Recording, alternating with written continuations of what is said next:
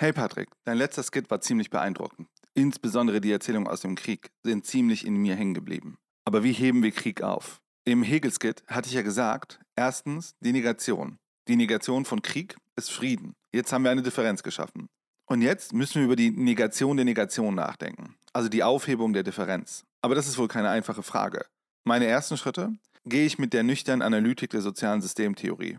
Ich habe keine Texte von Luhmann direkt zum Krieg gefunden, bin aber auf ein Buch von Christoph Matuzek gestoßen, Der Krieg als autopoetisches System. Dort schreibt er, die paradoxe Logik des Krieges in seiner strategischen und waffentechnischen Dimension lässt sich mit evolutionstheoretischen Begriffen beschreiben. Der Krieg verdreht die Logik der Evolution. Variationen in Form von überraschenden strategischen Zügen bilden eher die Regel als die Ausnahme. Der Krieg arbeitet ständig an der Auflösung seiner Erwartungsstrukturen. Keine Vorgehensweise kann sich länger etablieren.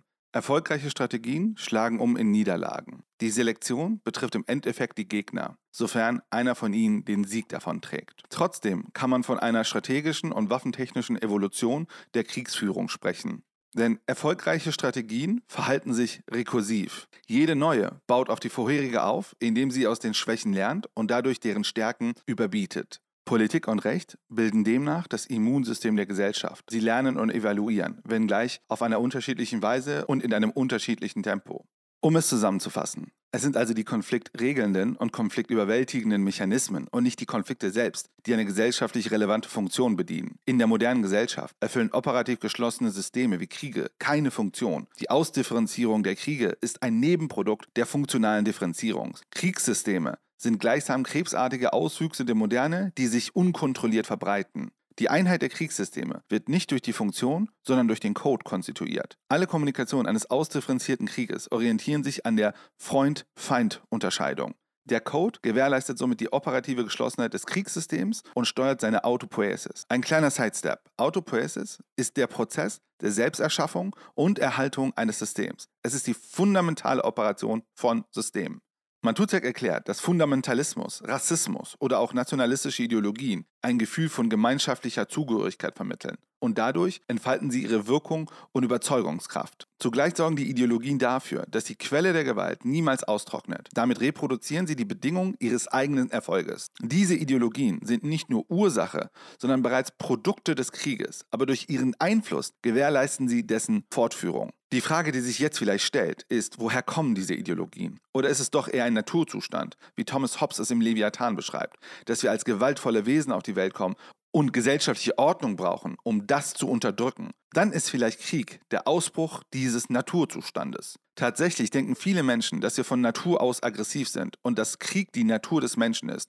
Auch moderne Denker wie Steven Pinker, Francis Fukuyama und David Brooks denken, dass der Kriegstrieb tief in uns verwurzelt ist und über unsere Vorfahren, über natürliche Selektion evolutionär in uns verwurzelt ist. Die Idee dieser Denker ist, dass so kriegerisch wir heute sind, wir in der vorzivilisierten Zeit deutlich kriegerischer und brutaler waren. Allerdings hat diese Perspektive unter anderem der Anthropologe Douglas Fry in seinem Buch War, Peace and Human Nature widerlegt. Seine Untersuchungen haben gezeigt, dass Krieg bei unseren Vorfahren so gut wie nicht vorhanden war. Für die meiste Zeit, in dem die menschliche Spezies auf der Erde lebt, waren wir in relativer Harmonie mit den anderen Menschen und der uns umgebenden Natur. Ethnologische Studien, spieltheoretische und Kosten-Nutzen-Analysen über die Fitness von unseren Vorfahren haben gezeigt, dass Selbstbeherrschung als grundlegendes biologisches Prinzip erfolgreicher war als brutales Umbringen. Unter diesen Konditionen haben wir uns als menschliche Spezies geistig, aber auch kulturell entwickelt. Das gesellschaftliche Prinzip zu der Zeit war nicht Frieden,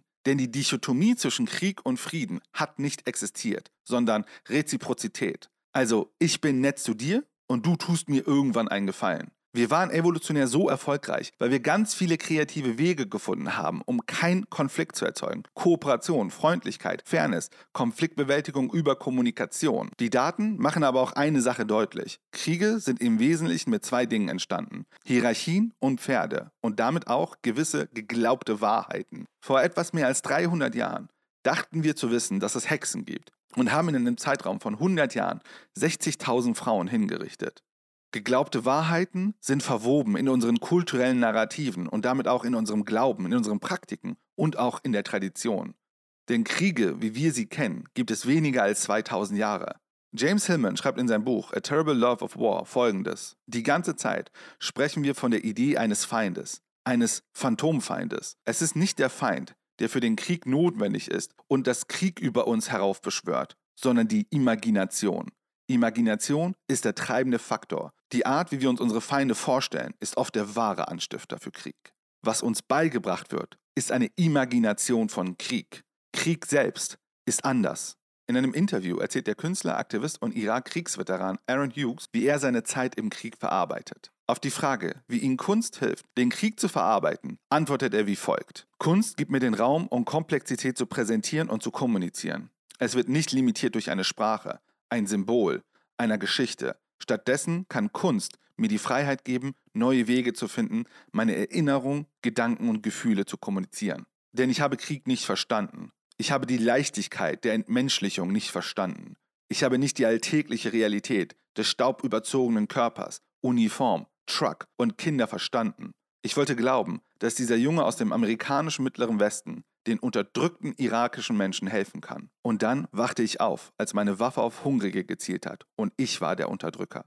Kein Gedanke beschreibt die Erkenntnis der Menschlichkeit des anderen. Ich glaube, dass ich mit meiner Kunst eine Geschichte des Krieges einfangen kann. Aber die Geschichte kann nicht funktionieren wie eine Geschichte des modernen Fortschritts. Der Krieg ist ohne Fortschritt. Krieg ist nicht nur ohne Fortschritt. Es ist ohne Klarheit in jeglicher Form. Es gibt kein richtig oder falsch keine Logik oder Vernunft, nur Reaktion und Aktion. Im Krieg gibt es keine Helden oder Bösen, nur Individuen, die feststecken in Rollen, das nur ein Ergebnis hat, Trauer und destruktiver Tod. Was es braucht, damit wir Menschen unseren eigentlichen Naturzustand der Reziprozität überwinden und in den Krieg ziehen, ist Imagination. Der Krieg selbst ist das The Real von Lacan. Es kann nicht in Worte beschrieben werden. Es ist der Rest unserer Subjektivität. Es ist das, was keinen Platz findet in der imaginären und symbolischen Ordnung. Wir können Krieg nicht in Worte beschreiben. Deswegen benutzen wir Geschichten und Narrative und bauen militärische Bürokratien mit Rollen und Prozesse, damit wir uns dort verortet fühlen. Aber der Rest bleibt. Und das können wir nicht in Worte fassen. Aber manchmal blitzt es in der Kunst auf, wie im Gemälde Guernica von Picasso. Jetzt habe ich deine Frage nicht wirklich beantwortet. Aber Douglas Fry hat eine Perspektive, wie wir die Dichotomie zwischen Krieg und Frieden aufheben können.